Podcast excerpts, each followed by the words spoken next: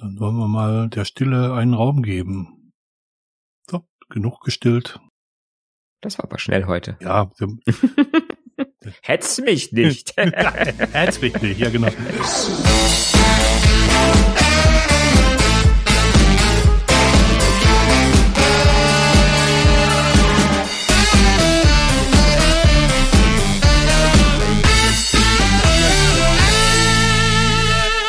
Willkommen zu einer neuen Episode von Basszoom. Mein Name ist Dirk Deimecke und am anderen Ende des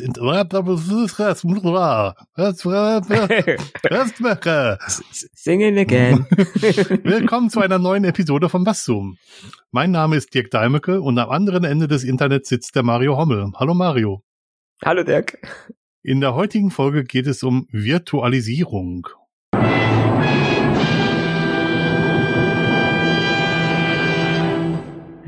Virtualisierung ist in der Wikipedia mit mehreren Begriffen beschrieben. Ich habe mir den Begriff rausgesucht, der vielleicht für unsere Folge der richtige ist, und zwar die Virtualisierung in der Informatik. Also, Virtualisierung bezeichnet in der Informatik die Nachbildung eines Hard- oder Softwareobjekts durch ein ähnliches Objekt vom selben Typ mit Hilfe einer Abstraktionsschicht. Dadurch lassen sich virtuelle, das heißt nicht physische Geräte oder Dienste wie emulierte Hardware Betriebssysteme, Datenspeicher oder Netzwerkressourcen erzeugen. Dies erlaubt es etwa, Computerressourcen, insbesondere im Serverbereich, transparent zusammenzufassen oder aufzuteilen oder ein Betriebssystem innerhalb eines anderen auszuführen. Dadurch können unter anderem mehrere Betriebssysteme auf einem physischen Server oder Host ausgeführt werden. Ich mache den Duden noch schnell dazu. Der Duden sagt Erzeugung einer virtuellen Maschine. Das, ja, toll. Das war cool. Der hat einfach die Tätigkeit genommen. Genau. Ich, ich finde ähm, die Wikipedia-Erklärung viel zu kompliziert. Mm, ja, die versuchen Eines ja, Hard- oder Software-Objekts durch ein ähnliches Objekt vom selben Typ. ja, die versuchen das natürlich, äh, sage ich mal, so, so, ja, so, so allgemeingültig wie möglich zu verfassen. Ne? Ja. In der Zusammenfassung. Also in der Regel sind sie auch ziemlich gut mit diesen Zusammenfassungen, aber das, mhm. das finde ich so zum, zum sprachlichen Stolpern geeignet, um es vorsichtig mhm. zu formulieren. Ja, das stimmt, das ist richtig. Aber man muss es halt irgendwie definieren und so Definitionen sind ja meistens irgendwie äh, sprachlich etwas eckig, kantig. Ja. Ne, damit sie auch immer, damit sie auch immer passen. Wie würdest du das denn in einem Satz äh, zusammenfassen? Hm, ja gut, ich sag mal, ich würde, ich würde sagen, dass man ja, und das, Problem ist, wie, wie sage ich es, ohne jetzt zu sagen, ich mache eine äh, ne, äh, Virtualisierung ist die Erstellung von virtuellen Maschinen. das ist, das ist ja, äh, ist ja immer die äh, Geschichte, ne? Mhm. Dass man einfach sagt, dass man halt eine, dass man halt eine, äh, ja, äh, also ich würde jetzt sagen, einfach aus der Praxis raus, dass man eine Maschine mit einem, mit einer großen Rechenkapazität aufteilt in viele kleine mhm. virtuelle Maschinen, um die Rechenkapazität optimal auszunutzen. Ja. Sehr schön, Herr Kollege. Ja, ne? ich hätte gesagt, Virtualisierung ist die Simulation von Hardware. Mit dieser Hardware kann man dann machen, was man mag, Betriebssysteme installieren oder irgendwas anderes. Mhm. Ja. Aber Genau, man macht das, weil man zu viel von den Ressourcen hat, weil man merkt, dass, dass so ein normaler Rechner, so ein normaler handelsüblicher Rechner eigentlich die meiste Zeit nichts tut. Ist eigentlich wie das Auto, das macht auch die ganze Zeit mhm. nichts. Ja, genau. Wir hatten ja, wir hatten ja früher, ne? weil wir sind ja schon alt, dann äh, hatten wir ja früher, war, war es einfach so, dass man mh, hm, tatsächlich für jeden Dienst, den man so betrieben hat. Mhm.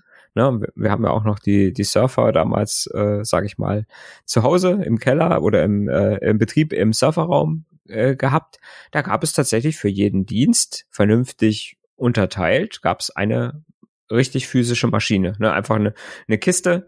Ähm, ganz am Anfang auch gab es noch keinen 19 Zoll, sondern ne, da gab es dann einfach so Standrechner, ne, also mhm. Standsurfer. Ne? Mhm. Und da waren dann halt, das eine war der Datenbanksurfer, das andere war der äh, damals Lotus Notes, Lotus Domino Surfer. ne? Mhm. Vielleicht hat man da noch gesagt, okay, äh, die Anwendungen sind so, ja, oder ich sag mal, die Ressourcenbedarf ist so, dass ich sagen kann, ich kann auf dem Server lasse ich außer dem Datenbankserver auch noch den File-Server mitlaufen. Ne, aber man hat so, ne, ein Server war Kommunikationssurfer, weiß ich noch, der hat einfach die ganze, die ganze Datenfernübertragung gemacht.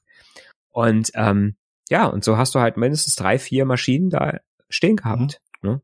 Ja, man hat halt relativ, relativ viel im gleichen Betriebssystem gemacht.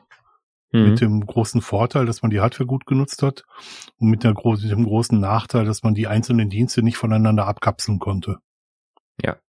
Das, ähm, das ist, glaube ich, ein, eines, eins, eins der Probleme, was, was Virtualisierung löst. Nämlich dadurch, dass man ein separates Betriebssystem auf dem, auf dem Rechner startet, auf dem leistungsfähigen Server, ist es halt so, dass man Dienste voneinander trennen kann. Mhm. Und in separaten Instanzen laufen quasi. Mhm, genau. Und das habe ich ja früher auch so gemacht mit den physischen Maschinen. Mhm. Ne? Habe ich auch, da habe ich, das habe ich ja auch gemacht, um zu sagen, sinnvoll, okay, ne, der Surfer, der Datenbank hat, äh, Datenbankdienste macht, der hat so viel zu tun, dass da möglichst nichts anderes äh, drauflaufen sollte. Mhm.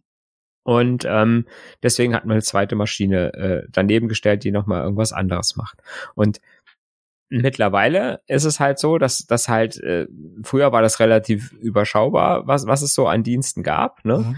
Und äh, mittlerweile wird es halt immer mehr. Ne? So jeder, jeder Webservice, den ich so habe, den könnte ich zwar klar, könnte ich, kann ich auch 5, 10, 20 Webseiten auf einem Rechner betreiben, mhm. ne, aber die hängen dann halt alle auf einer Maschine. Und wenn mir die Maschine kaputt geht, sage ich mal, dann äh, ne, ist halt alles weg. Mhm. Und ähm, wenn ich das jetzt physisch abbilden sollte, dann hätte ich irgendwann so viele Rechner in meinem, äh, so viele Rechner in meinem 19 Zoll Schrank drin und ähm, die brauchen aber auch so wenig Ressourcen, dass ich so kleine Surfer für solche kleinen Dienste gar nicht bekomme, eigentlich. Ne? Also so klein, wie ich sie bräuchte, kann ich die gar nicht bestellen. Ja, ich glaube, der Raspberry Pi hat da eine Lücke geschlossen, wo viele Leute das, was du früher mit größeren Maschinen gemacht hast, einfach äh, zu Hause, wo ähm, viele Leute viele kleine Dienste auf Raspberry Pis, also auf kleinen mhm. kleinen ja. Kleinstrechnern äh, betreiben, die sehr viel stromspannender sind als die großen mhm. und die auch eine saubere Trennung der einzelnen Dienste voneinander erlauben. Ja. Den umgekehrten Trend gibt's aber auch. Ähm, ich habe einen virtuellen Server gemietet, auf dem meine eigene Webseite läuft. Mhm. Und neben meiner eigenen Webseite läuft auch eine Datenbank, läuft laufen und laufen noch verschiedene andere Dienste. Also ich habe quasi auf der ähm, auf meinem virtuellen Server, der virtuell ist, weil er die Kunden voneinander trennt, einfach mhm. viele Dienste, die ich, wenn ich das im Unternehmen machen würde, auf verschiedenen virtuellen Instanzen hätte. Mhm. Ja.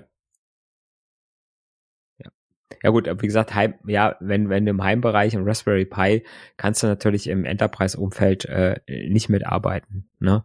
Schade. Aber wenn ich, wenn ich, ja, aber wenn ich da gucke, na, ich brauche für einen Web, äh, für, für einen, einen, einen Webdienst, den ich vielleicht intern betreibe, brauche ich eine Maschine äh, mit mit äh, mit zwei Prozessorkernen und äh, vielleicht äh, ein Gigabyte Speicher und 40 Gigabyte Festplattenplatz. Mhm das kann ich nicht mehr bestellen, so. Nee. So kleine Festplatten kriege ich gar nicht mehr. Nein. Und, äh, und auch so kleine RAM-Module kriege ich wahrscheinlich gar nicht mehr. Ähm, äh, äh, ne? Und wenn das Ganze, wenn ich sowas dann in den 19 Zoll äh, äh, mit einem Netzteil noch, äh, Stromversorgung und so weiter und so fort und allen möglichen anderen Schnittstellen packe, mhm. dann wird das irgendwann nicht mehr wirtschaftlich, logischerweise. Ja. Ne? Aber selbst wenn ich es bestellen könnte, wäre im Prinzip der Preis für die Hardware, die ich dann da drin hätte, viel zu hoch. Ja. Und das ist dann der Punkt, wo, wo dann irgendwann der äh, es sinnvoller ist zu sagen, ich kaufe mir eine Maschine mit na, mit sehr viel Ressourcen, mhm. mit großen, mit viel Speicherplatz, mit viel äh, Festplattenkapazität, mit vielen Prozessoren mhm. und teile die dann einfach in viele kleine virtuelle Maschinen auf. Genau. Du hast jetzt schon häufiger den Begriff 19 Zoll äh, gebracht. 19 Zoll ist halt eine Standardgröße für, für Serverschränke und mhm. alle Server, die man so kaufen kann, passen halt in diesen so, solche sogenanntes 19 Zoll Racks rein, wo man die rein, ja. rein, reinschrauben kann. 19 Zoll entspricht etwa 50 Zentimetern, ums ähm, überschlagen zu können. Und es gibt einen Tisch von Ikea, der genau dieses Maß hat und der oft, mhm. oft in äh, Home Offices dafür benutzt wird, um als Serverhocker zu verwendet, verwendet zu werden. Das wusste ich auch noch nicht. ja, hier kriegst du noch was gelernt. Ja, super. ja, genau.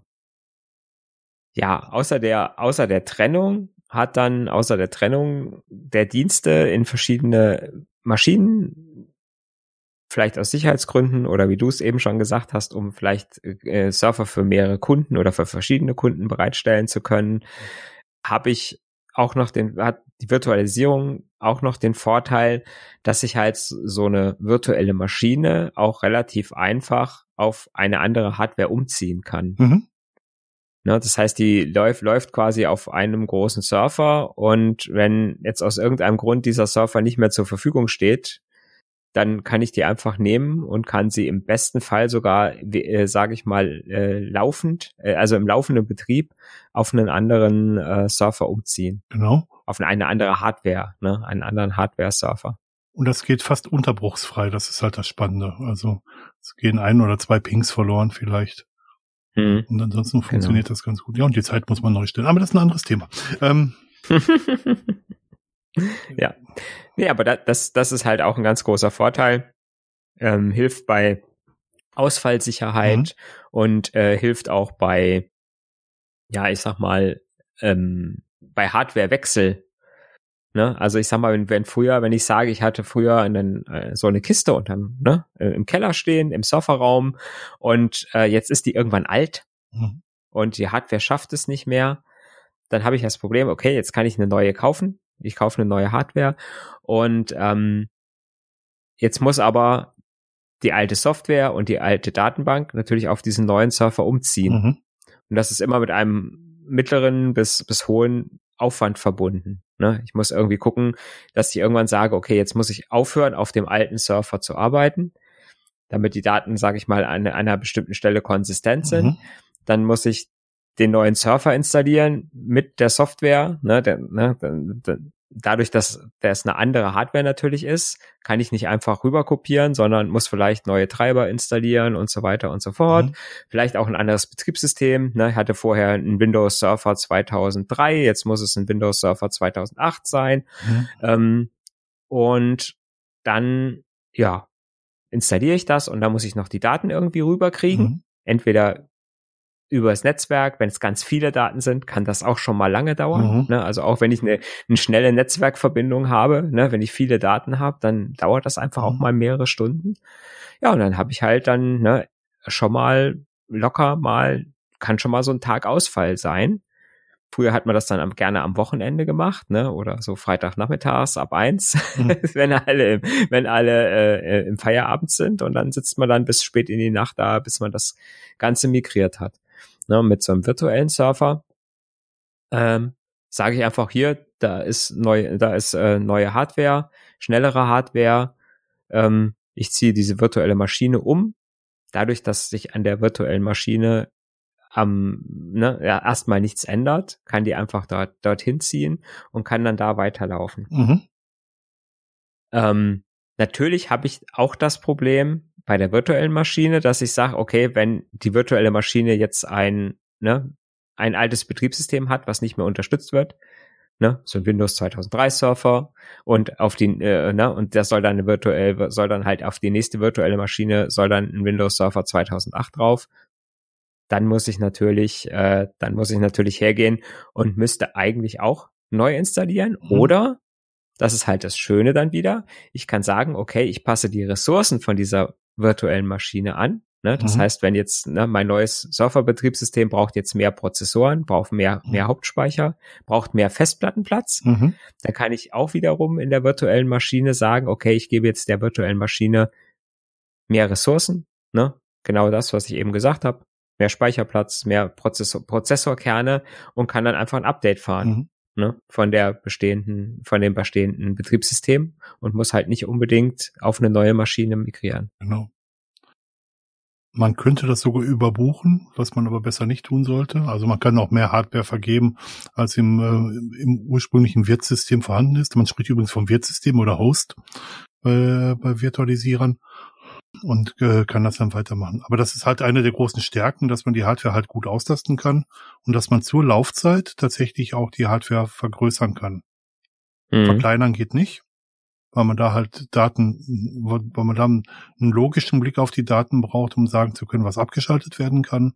Ähm, ja. Aber vergrößern im laufenden Betrieb geht gut. Mhm. Das wird, das ja. wird auch ständig gemacht. Ja, genau. Wobei ich glaube, ähm, ich glaube, so Prozessor und äh, Hauptspeicher kann ich, glaube ich, auch relativ problemlos verkleinern.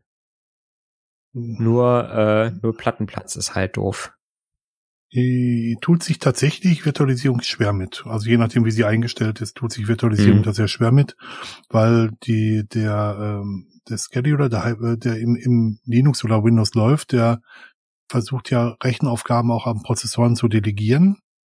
Mhm. Und wenn er gerade dabei ist, an einem Prozessor zu delegieren und der weg ist, dann kann es schon mal zu einem Bluescreen kommen. Mhm. Ja, ja.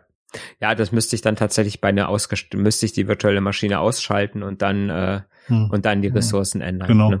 Bei, ja. bei Linux ist es zudem noch so, dass jeder jeder Speicher, der frei ist, dafür benutzt wird, um, um zu buffern und auch zu cachen. Und ähm, da müsste man, äh, da gibt es, soweit ich weiß, keine guten Mechanismen, um das so einzuschränken, dass wirklich Daten weggeworfen werden, die nicht gebraucht werden. Mhm. Auch da ist der sicherere Weg, das System einmal runterzufahren, die Hard äh, Hardware wieder runterzuschrauben und wieder hochzufahren. Ja. Genau. Es gibt sogar, ähm, um das noch zu Ende zu bringen, auch bei Festplatten gibt es Möglichkeiten, online zu verkleinern. Allerdings sagt jeder Hersteller von solcher, äh, von solchen Switches immer, äh, von solchen äh, Möglichkeiten immer, dass der sichere Weg ist, ein Backup zu machen, verkleinern und dann wieder das Backup zu, zurückzuspielen. Mhm. Womit ich gerne auf unsere Backup-Folge referenzieren möchte. Also Backup ist, Backup ja. ist wichtig. Mhm. Ja. Und im Prinzip, sage ich mal, kann man auch die diese Schichten, sage ich mal, die werden auch natürlich häufig miteinander kombiniert. Mhm. Ne, wenn man jetzt zum Beispiel sagt, äh, im Bereich von Webhosting, mhm. wo ja eigentlich schon immer so war, dass wenn ich halt so ein, ich, ich sag mal, ich habe irgendwo so ein kleines Webhosting-Angebot, wo ich äh, weiß, was weiß ich, äh, äh, 20 Gigabyte Speicher habe, um eine kleine Webseite zu betreiben. Mhm. Ähm, da teile ich mir ja auch immer mit mehreren Kunden einen Surfer.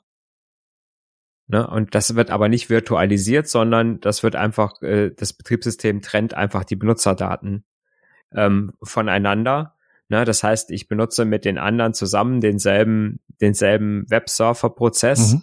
Ne, dieselbe Software, also dasselbe Programm, was läuft und ähm, habe halt nur mein Speicherplatz ist durch meine Benutzer getrennt und durch Sicherheitsmaßnahmen, dass ich halt nicht auf andere Webseiten äh, Daten zugreifen kann. Mhm. Und der Websurfer, der äh, weiß einfach, okay, wenn jetzt eine Anfrage für diese Webseite kommt, muss ich die Daten nehmen, wenn ich äh, und so weiter. Und da ähm, macht man es aber auch so, dass dann quasi früher wurden dann die Kunden auch auf so einen physischen Surfer zusammengefasst. Mhm. Und heute wird es auch immer mehr so gemacht, dass man eine ziemlich große Hardware hat. Aus der großen Hardware macht man mehrere virtuelle Systeme mhm. und auf dem virtuellen System sind dann wieder mehrere Kunden äh, zusammengefasst. Ja.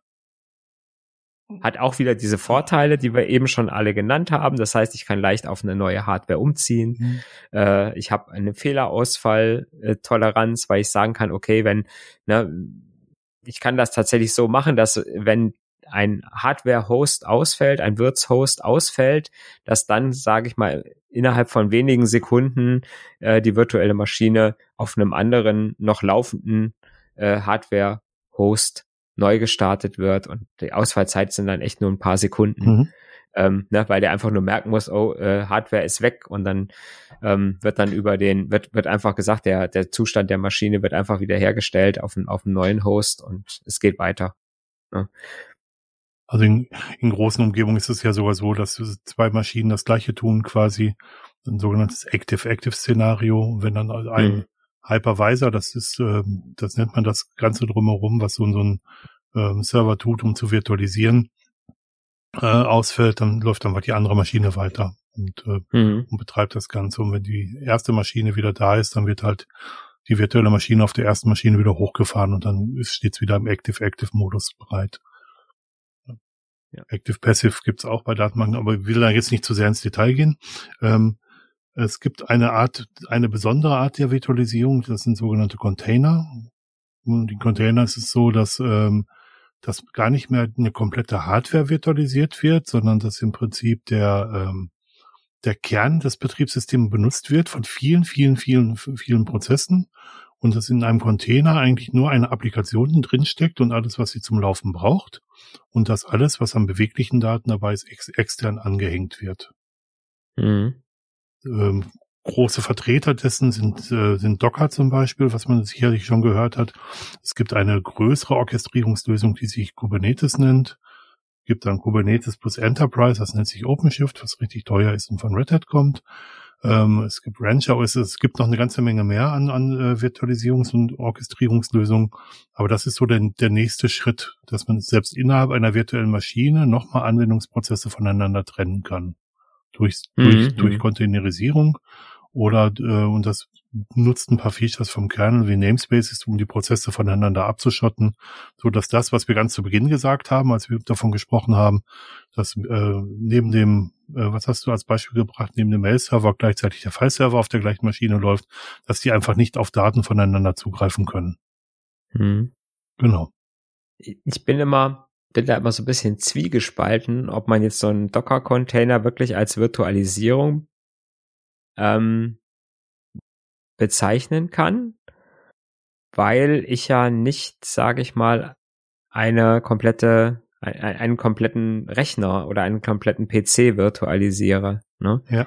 Sondern, sondern eigentlich, ich, ich, ich sehe eigentlich immer so einen Container mehr als die Möglichkeit, ein ein, äh, eine Software elegant zu installieren. Ja. Weil ich halt, äh, sage ich mal, nicht nur, weil, weil ich halt innerhalb von einem Betriebssystem, was ich habe, eine Software oder mehrere Software, ähm, ja, oder mehrere Softwarepakete betreiben kann, die unterschiedliche Abhängigkeiten haben. Ne? Dass ich einfach sage, okay, dieses Programm braucht äh, äh, eine Databa Datenbank in der Version 7 mhm. und das nächste braucht es in der Version 10. Mhm. Und damit das funktioniert, kann ich in diesen Containern, äh, lasse ich einmal das Programm A mit der Softwareversion 7 mhm. der Datenbank laufen und im Container, im nächsten Container lasse ich halt die Software mit dem mit der Datenbank Version 8 laufen. Mhm. Ne, das ist ja eigentlich nicht, nicht in dem Sinne oder nach der Definition wirklich eine Virtualisierung eines, ja, einer, einer Hardware-Plattform. Können wir mit einem ganz definitiven Jein beantworten? Mhm. man, man virtualisiert damit eine Laufzeitumgebung, da man ja mhm. den gleichen Kern benutzt, der auch auf dem Wirtssystem vorhanden ist. Mhm. Man kann auch andere Kerne benutzen, Solaris macht das zum Beispiel. Ja. Ähm, mhm. Dann ist es wieder eine echte Virtualisierung, aber immer noch eine ja. leichtgewichtige. Ähm, mhm. Aber man kann ja, ähm, man unterscheidet bei Linux zwischen Kernel und Userland. Man kann auf dem gleichen Kernel ein anderes Userland verwenden. Man kann also mit einem Kernel von, wenn, wenn das Ganze auf Ubuntu laufen würde, könnte man das Userland von Fedora in einem Container laufen lassen. Oder mhm. das Userland von Debian oder Alpine Linux oder was es da nicht alles gibt. Ja. Mhm. Ähm, neuere Virtualisierer wie VMware, ESX oder auch äh, OpenShift gehen jetzt mittlerweile so weit, dass sie komplette Betriebssysteme virtualisieren. Mhm. Und damit eigentlich dieses Orchestrierung, dies, äh, diese Orchestrierung, die von, von, von Containern kommt, auf ein neues Level heben und wieder komplett virtualisieren, also wieder echte Hardware-Virtualisierung bereitstellen. Mhm. mhm. Ja. Also ich kenne ich kenn's ja das äh, so, dass man, wenn man so einen virtuellen Surfer sich irgendwo mietet, dass es dann die Möglichkeit gibt, ähm, einmal diese ja so ein so ein so ein voll virtual so eine voll virtualisierte Hardware zu nehmen, ne, um zu sagen, äh, ja, äh, ich habe wirklich einen, einen eigenen Rechner mhm. mit dedizierten äh, äh, ähm, Ressourcen, mhm. ne, also fest so und so viel Gigabyte Speicher, so und so viel äh, Plattenplatz und so weiter. Und das, diese andere Möglichkeit, meistens ist es ein bisschen billiger, sind dann diese sogenannten VPS-Surfer, mhm. die dann, äh, wie du es eben schon gesagt hast, äh, äh, im Prinzip auf demselben Kernel laufen und quasi nur so eine abgeschirmte Root-Umgebung nochmal haben. Mhm. Ne, da hast du keine, hast du dann meistens auch keinen eigenen, kannst du keinen eigenen Kernel installieren, mhm. sondern musst einen vorgegebenen Kernel von diesem Container halt oder ne, von diesem VPS-Server benutzen. Und da teilen sich auch alle, da teilen sich dann auch alle äh, Geräte die Ressourcen miteinander mhm. und es kann sein, dass ein, dass ein Surfer, der, äh, sage ich mal, relativ äh, hochlastige Dinge tut, an den anderen auch mal was wegnimmt. Mhm. Äh, ne? Und äh, diese, diese zwei Virtualisierungsmöglichkeiten gibt's ja schon, gibt's ja halt schon länger. Genau. Ne? Einmal, einmal äh, sagt man leichtgewichtige Virtualisierung dazu. Genau, mhm. das ist das, was du ja. gerade beschrieben hast. Ähm, das, aber du, du sprichst einen, einen, großen Punkt an. Also man kann einer Maschine, die zwei CPU-Kerne benutzt, durchaus sagen, dass sie 20 CPU-Kerne simulieren soll. Mhm. Also dass sie äh, nach außen so wirkt, als würde sie viele CPU-Kerne haben. Es ist nicht unüblich, dass man so physikalische, physische Hardware um Faktor 10 überbucht. Das heißt, dass man eine Maschine mit, mit 20 äh, CPU-Kernen hat und dass man 200 CPU-Kerne in den virtuellen Maschinen hat. Man, man mhm. denkt dabei immer daran, dass nicht alle Kerne gleichzeitig benutzt werden. Das ist eigentlich auch das, was ihr vom Internetprovider zu Hause kennt. Ähm, ihr bekommt eine dedizierte, eine äh, garantierte Bandbreite, Bandbreite zur Vermittlungsstelle. Und wenn alle Leute gleichzeitig sich Sachen runterladen, dann stehen keinem die garantierte Bandbreite zur Verfügung. Und es ja. handelt sich nur um die direkte Bandbreite von euch bis zur Vermittlungsstelle. Was da, dahinter passiert, das ist äh, in der Regel nicht so dimensioniert, dass alle gleichzeitig die volle Bandbreite nutzen können. Mhm, genau. Merkt man immer zu den Stoßzeiten, ne? wenn wenn abends äh, abends um 19.30 Uhr das Internet langsamer wird, weil alle ja. anfangen zu streamen oder ja. sonst irgendwelche Dinge zu tun. Ja, das stimmt. Genau. Ja. Mhm. Ähm, und dann gibt es natürlich noch ähm, die Möglichkeit, sich auch in einer virtuellen Maschine den direkten Zugriff auf die Hardware geben zu lassen. Das wird, äh, braucht man, wenn man zum Beispiel auf einer, ähm, auf einem Desktop-System versucht, die Webcam in einer virtuellen Maschine zu benutzen, dann muss man der virtuellen Maschine direkt Zugriff auf die Webcam geben, sonst ruckelt's nur. Das gilt für mhm. Audio im gleichen Maße, da ist es ganz klar. Aber auch, dass man bei, bei Server-Virtualisierung direkten Zugriff auf den Core gibt, dass ein Core dann dediziert einer virtuellen Maschine zugewiesen wird. Das mhm. gibt's halt auch. Damit nutzt man die Hardware auch gut aus, aber lange nicht so gut, als wenn man sie überbuchen würde. Dafür, ja. dafür hat man eine garantierte Performance. Ja. Das hat der, der, es hat beides Up, Up und Downsides. Also ähm, es gibt für beides gute Gründe. Mhm. Workstation-Virtualisierung, das haben wir jetzt noch gar nicht angesprochen. Ich mhm. benutze auf meinem Desktop-System auch Virtualisierung und zwar eine Open Source Software namens VirtualBox. Die, das nehme ich auch. die ich, ich habe den Link schon in die Sendungsnotizen gepackt, die ich benutze, um ähm, andere Betriebssysteme zu testen. Um einfach mhm. auch mal auszuprobieren oder auch mal ein Serverbetriebssystem zu testen, um einfach zu schauen, wie das aussieht, was die da gemacht haben, ohne die Gefahr zu haben, dass ich mir mein eigenes System zu Hause überschreibe damit. Genau. Das ist im Prinzip so, äh, quasi die, die kleine, die kleine Surfer- und Rechnerfarm äh, zu Hause. Mhm. Ne? Ist im Prinzip der gleiche, der gleiche Hintergrund. Das heißt, unsere äh, Heim-Desktop-Rechner sind so äh, leistungsfähig geworden, so schnell und haben so, so viel Speicher und so viel Festplattenplatz, dass man gesagt hat, ja, äh, da kann man dann auch mal äh, sich so einen virtuellen Rechner erstellen. Und mit VirtualBox ist es wirklich sehr, sehr bequem, dass ich sagen kann, ich mache mir jetzt mal äh, ein Windows, ne, wenn man jetzt nur, nur Linux benutzt, dann kann man sich auch mal einen Windows-Rechner installieren, um mal zu gucken, ne, äh, äh, wie man das macht. Oder wie du schon sagst, äh, äh gibt ja auch Leute, die gerne mal neue Linux-Distributionen ausprobieren. Die, äh, da kann man natürlich auch einfach gefahrlos äh, sich so ein, äh, sich einfach mal so ein Ding installieren. Und äh, ja, eigentlich ist es wie bei einem großen Rechenzentrum auch. Ich kann mir eigentlich beliebig viele von diesen virtuellen Maschinen erstellen, kann die auch mhm. gleichzeitig starten und habe die quasi dann auch gleichzeitig am Laufen und mhm. kann sie genauso äh, von einer Hardware auf die andere umziehen, mhm. ne, indem ich einfach die Datei äh, mit der Festplatte und die Konfiguration von, von VirtualBox nehme und auf einen anderen Rechner kopiere und dann starten die da genauso. Ja, und das liegt einfach dran, weil die, die Hardware, die da simuliert wird, einfach eine Standard-Hardware ist. Ne? Ja. Genau. Also ich benutze das insbesondere auch, ähm, um für, für das Linux-Buch, an dem ich mitschreibe, Tests zu machen. Das mache ich nicht auf echter mhm. Hardware und auch nicht auf virtuellen Maschinen in der Cloud, ähm, mhm. sondern ich mache es äh, auf meiner auf meiner lokalen Maschine. Man kann sich ein virtuelles Netzwerk einrichten, damit die Maschinen einander sehen können. Und das, das funktioniert wirklich sehr gut. Ja. Was würdest du denn sagen zu solchen Dingen wie einem Terminal Surfer oder Citrix? Ist sowas auch Virtualisierung? Ja, definitiv. Mhm.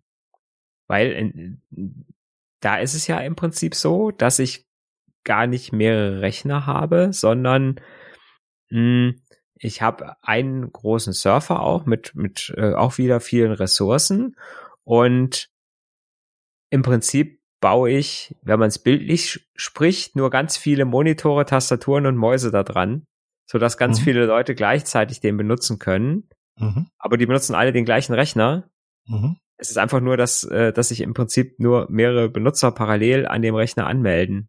Bis zu, auch mit ganz viele äh, äh, virtuell Benutzer sich mhm. gleichzeitig an dem Rechner anmelden und somit die, ja, eigentlich die gleiche Hardware, das gleiche Betriebssystem ist ja da gestartet und ich habe einfach nur, ja, unterschiedliche Benutzer, die sich anmelden. Halt, anstatt halt, sage ich mal, wird, äh, sage ich mal, vor dem Rechner zu sitzen mit angeschlossenen Kabeln für Tastatur, Maus und Bildschirm, äh, geht das Ganze übers Netzwerk. Ja, aber man, man könnte ja durchaus auf die Idee kommen zu sagen, dass das so eine Art ähm, Desktop-Virtualisierung ist. Mhm. Das würde ich das würde ich sagen. Ja. Die, der Desktop läuft zwar auf dem, auf dem Server im, im Rechenzentrum, mhm. aber das, das Bild, was mir übertragen wird, mit dem kann ich ja arbeiten. Ich kann meine Maus und meine Maus bewegen, Tastatureingaben machen und damit ist es ja so eine Art Desktop-Virtualisierung. Ja, wenn man, wenn man wieder die Wiki, deswegen ist vielleicht auch die Wikipedia Definition so, so kantig. Mhm. Ne, weil, weil man einfach sagt, äh, es ist ein Hard- oder Softwareobjekt durch ein ähnliches Objekt vom selben Typ ja. mit Hilfe einer Abstraktionsschicht nachzubilden. Ne, und dann würde das nach der Definition für, für so ein Citrix oder ein Windows Terminal Server auch gelten. Ja. Könnte ja. man sagen. Ja. Ne? Also für mich passt das. Mhm. Für dich? Du, ja. du wirkst, du wirkst ein bisschen ja, wie gesagt, ich, ja, ich, ja, wie gesagt, ich sage immer, ne, eigentlich, eigentlich virtualisiere ich da nichts, sondern ich mache eigentlich, ja, eigentlich äh, habe ich nur einen anderen Zugriff auf den Rechner. Ne? Mhm. Also mein, mein Interface ist eigentlich nur ein anderes. Ja. Statt dass ich halt vor dem Rechner sitze mit ja, wir hatten, ne, also ne, früher, müssen, müssen wir wieder, müssen wir wieder sagen, wie es früher war, ne? Da hatten wir in der Bank halt auch so ein Terminal-System. Da gab es ja. einen, einen, gab es auch einen großen Rechner äh, im Keller und da waren dann halt diese, man sagte dann dumme Terminals dran ja. angeschlossen, die einfach nur ein Bildschirm und eine Tastatur waren. Ja. ja. Und da war wirklich von diesem, von diesem großen, von dieser großen Kiste im Keller war halt zu jedem Terminal ein Kabel gezogen. Mhm. Ne? Und dann hast du quasi einfach mit fünf oder sechs Terminals den gleichen Rechner bedient.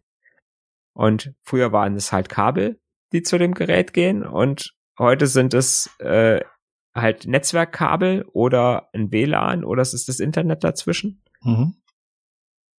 Aber letztendlich virtualisiere ich nicht mehrere Rechner, sondern ich mache einfach nur, ich habe einfach nur eine andere Schnittstelle zum gleichen Rechner. Also ich würde es nicht als Virtualisierung bezeichnen. Ich schon. So.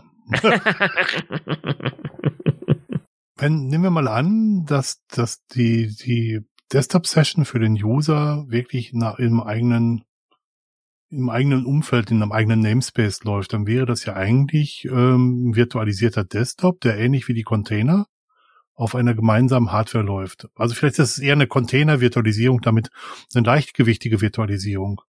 Mhm. Aber ich greife ja über ein Protokoll auf den anderen äh, Server im Rechenzentrum zu und bekomme mhm. eine, eine Session für mich angezeigt. Ja. Nichts anderes mache ich, wenn ich mich per SSH auf eine virtuelle Maschine connecte. Mhm. Weil da ist das Protokoll SSH und wenn ich jetzt so einen Terminal-Server habe, wird es wahrscheinlich RDP sein oder das Citrix-Protokoll, je nachdem, was ich da was mhm. ich da am Ende habe. Also wäre wär eine SSH-Sitzung auch eine Virtualisierung? Auf eine virtuelle, als ein, auf eine SSH-Sitzung auf eine virtuelle Maschine ist auch, äh, ja, kann man so sagen, ja. Nee, nee, SSH-Sitzung auf eine Hardware. Wenn es im eigenen Namespace läuft, ja. Warum nicht? Dann ist es auch nichts anderes als eine Terminal-Server-Session. Mhm. Dann ist aber ja auch schon, wenn ich mich, wenn ich vor einem Rechner sitze und melde mich mit meinem Benutzerkonto an, wäre es ja dann auch schon eine Virtualisierung. Wenn es in einem eigenen Namespace läuft, dann ja. ja. Ich würde das als Bedingung setzen, also mhm. dass es wirklich die Prozesse von unterschiedlichen, äh, unterschiedlich gegeneinander abgegrenzt werden. Mhm.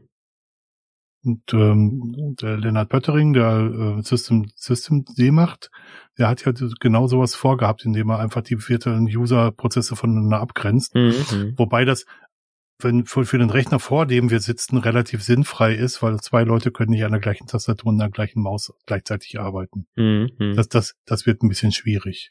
gut, ich könnte aber eine zweite Tastatur, eine zweite Maus und, und einen zweiten Monitor. Bildschirm anschließen und könnte ja. gleichzeitig dran arbeiten. Genau, wenn die das wäre ja im Prinzip wäre das ja dasselbe, was ich mit dem Terminal Server auch mache. Genau. Wenn die Prozesse voneinander abgegrenzt sind, in eigenen Namespaces laufen und entsprechend mhm. Security mhm. dazwischen ist, warum nicht? Könnte ich das ja. auch als Virtualisierung sehen. Mhm. Na gut. Def, definitiv, de, nein, def, def, def, def, das ist einfach, gibt ja kein richtig oder falsch. Ja, klar. Das, ja, ne, das, das ist einfach, einfach Definitionsfrage, ab wo ich Virtualisierung mache. Mhm. Ist, ist Docker schon Virtualisierung oder ist Docker noch, äh, ist es eine Art von leichtgewichtiger Virtualisierung? Mhm. Ja. Wenn wir uns darauf einigen können, dann sind das separate User Sessions auch. Ja. Wenn es keine Virtualisierung ist, dann äh, hast mhm. du gewonnen, in Anführungsstrichen, dann äh, ist es natürlich mhm. nicht so. Gebe ich dir recht. Gut, ja. ich könnte das ja sogar in so ganz Kleines noch runterbrechen, wenn ich zum Beispiel äh, in Python mir so ein, so ein Virtual Environment mache. Ja, das finde ich das ist im, das ist im gleichen User Space, aber habe ich auch mhm. wieder ne, abgetrennte äh, Konfigurationen und wenn ich in dem Verzeichnis drin bin und habe das gesourced, dann äh, ne, dann greife ich auf andere äh, auf andere Software auch sogar zu, ne, hab andere, hab andere Erweiterungen, andere Bibliotheken, eventuell sogar andere Python-Versionen. Ja, ja, sagen, ne, ich, ich kann ja pro, pro Virtual Environment auch eine ganz andere Python-Version benutzen. Ja, aber da fängt es an schwierig zu werden. Das kann ich natürlich als User mit zwei verschiedenen Sessions auch. Ich kann ja einmal Python 3.1 und einmal Python 3.2 starten. Dann mhm. habe ich auch zwei verschiedene Python-Versionen. Ja. Also, also da fängt es dann an, esoterisch zu werden. Glaube ich, ja. Ja gut, aber wie gesagt, es heißt ja auch Virtual, ja. heißt ja auch Virtual Environment. Ne? Definitiv, definitiv, ja. ja. Also es ist eigentlich auch eine Art von Virtualisierung. So ein bisschen. Ein bisschen, kleines bisschen. Just a little bit. Just a little bit, genau. Ja. Äh, natürlich kommen wir natürlich auch wieder auf unsere allseits beliebten Cloud-Dienste. Cloud. Ne, wenn wir mal auf unsere erste Folge, unsere allererste Bassum-Folge. Damals vor. War damals vor. Mehr als zwei Jahren. Mehr als zwei Jahren. War, glaube ich, Cloud, ne? Ja. Und ähm, ja, Cloud und Virtualisierung ist ja auch so eine Geschichte. Ist Cloud, Cloud, ist Cloud auch Virtualisierung? Cloud geht ohne Virtualisierung gar nicht. Geht gar nicht anders, ne? Ja. Ja. Und da passiert, also, da passiert das, was du, was du, was du eben gesagt hast, mit so, so Or Orchestrierungsdiensten. Ja. Ne, da wird das ganz extrem gemacht, äh, weil ich einfach sagen kann, ich kann einfach für Minuten oder Sekunden äh, virtuelle Maschinen erstellen, die ganz kurzfristig nur genutzt werden und dann, äh, dann wieder verschwinden. Ne? Ja, wir haben auch in der, ähm, in der Cloud-Folge über die beste Cloud-Definition gesprochen, vom, die vom NIST kommt, vom National Institute for Standards and Technology in, in Amerika, die es, äh, also das On-Demand vor allem macht und das stufenlose Vergrößern und Verkleinern. Und das kann man mit Hardware nicht machen. Mhm. Um es mal ganz, ganz, ganz platt zu sagen, man kann Hardware nicht per Knopfdruck vergrößern und verkleinern. Ja. Es sei denn, man ist, ähm, man ist IBM und lässt sich das lizenzieren und wenn man einen Lizenzcode eingibt und damit weitere Prozessoren freischaltet, dann geht das, geht das natürlich schon. Äh, Großrechner werden so gemanagt, deswegen mhm. bringe ich gerade das Beispiel, ja. Ja, ja. Das sind aber, ja gut, das ist dann richtig Hardware, die dann freigeschaltet wird, ne? Das mhm. ist kein, ja. Aber die Hardware irgendwie virtuell, ne? Ja. Die Hardware ist vorher aber schon eingebaut, also Mhm. die existiert in dem Rechner schon, die ist nur nicht lizenziert und wenn sie nicht lizenziert ist, steht sie auch nicht zur Verfügung. Mhm. Und wenn man den Lizenzcode einspielt, dann kann man halt die, die Hardware für, einen- für, für, für einen Zeitraum oder für immer nutzen. Mhm. Ja. Äh, da gibt's schon, äh, da, da gibt's sehr interessante Mhm. Lizenzmodelle, ja. ja, ja. Nee, aber ich denke mal, Cloud ist tatsächlich äh, so der, äh, ich weiß nicht, ob es so die, so, so die Endstufe der Virtualisierung dann ist, ne? Weil es einfach so diese absolut kleinteilige äh, äh, ja, Ressourcen zur Verfügungstellung ermöglicht. Ich, ich glaube, also was, was ich merke, ist, dass so IT sich in Wellenbewegung, in Wellenbewegungen, Mhm. äh, nein, in Wellen bewegt. So. Hm. Und äh, dass es mal cool ist, alles auf einer, auf einer dicken Kiste zu haben, wo man von vertikaler Skalierung spricht, also wo man sehr viel Hardware in ein, so ein Gerät tut. Mhm. Und wenn man äh, mehr, mehr Leistung will, packt man noch mehr Hardware in, in, in den Server rein. Ja. Wir sind, finden uns momentan darin, dass wir, äh, dass wir horizontal skalieren. Das heißt, wenn wir mehr Rechenkapazität haben wollen, stellen wir einen weiteren Rechner dazu und, und die Anwendungen sind mittlerweile so weit, dass sie den weiteren Rechner, der dazu kommt, auch, auch bewirtschaften können. Hm. Also, dass sie in ein Szenario über mehrere Instanzen verteilt werden können.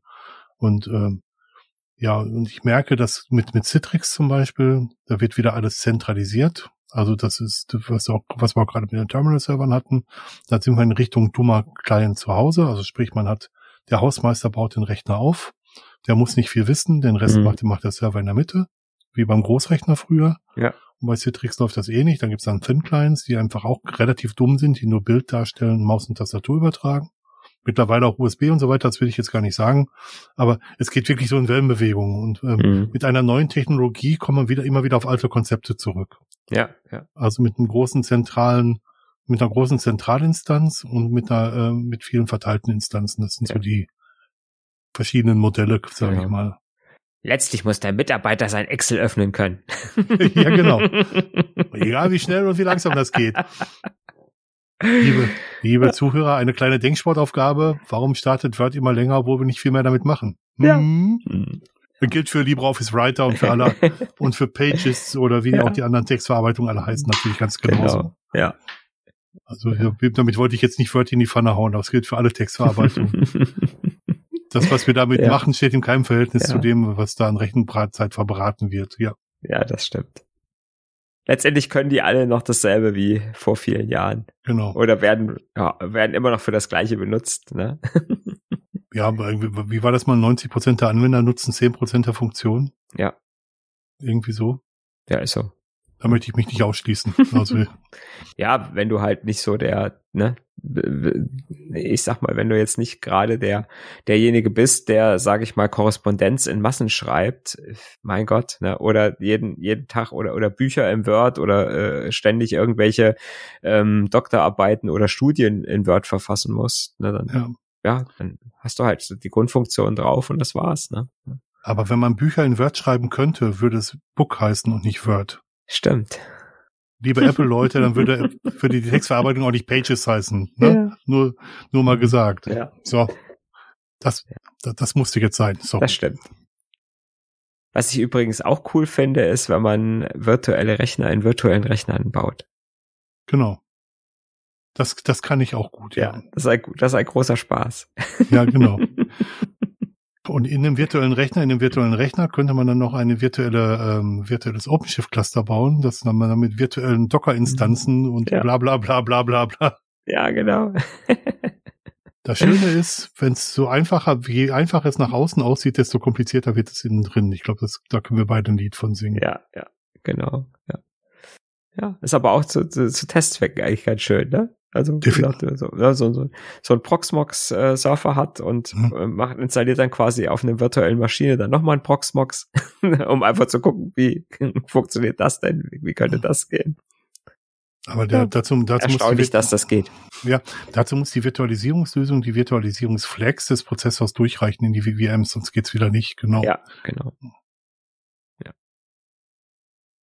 ja, Ja, ich sag's mal. Gut. Denke, wir einmal, haben einmal ein- durch die Tiefen der Virtualisierung gehechelt. Ja. Ähm, ja. glaub, wir, wir, haben haben auch ein, viel, wir haben, glaube ich, auch viel Wissen bei unseren Hörerinnen und Hörern vorausgesetzt. ich, ich fürchte leider auch, Na? ja. Wir haben Wenn ihr jetzt beide, gar nichts verstanden habt, sorry. ihr könnt uns aber gerne fragen. Also wir stehen, genau. stehen natürlich für Fragen zur Verfügung, aber man merkt dann halt schon, dass das unser Hauptberuf ist, so ein bisschen. Man kommt dann Man- immer sehr schnell ins Fachsimpeln und äh, Mhm. ne? ja. Das ist schon so. Ja, wobei wir dabei sind. Kommentare. Wir könnten sehr viel mehr Kommentare vertragen. Genau. Im Chat, in der Oder Matrix, genau, im Diskussion Telegram. im Chat ist auch gut. Ja. Ja. Oder im Blog, wenn es andere auch noch lesen sollen, ist das Blog das Beste. Ja, und ansonsten, Dankeschön fürs Zuhören. Ja. Bis, bis demnächst in Bis diesem später. Genau. genau, wir machen noch eine. In einer halben Stunde geht's weiter. Ja. Tschüss, ihr Lieben. Ciao, ciao. Tschüss, bis zum nächsten Mal. Tschüss.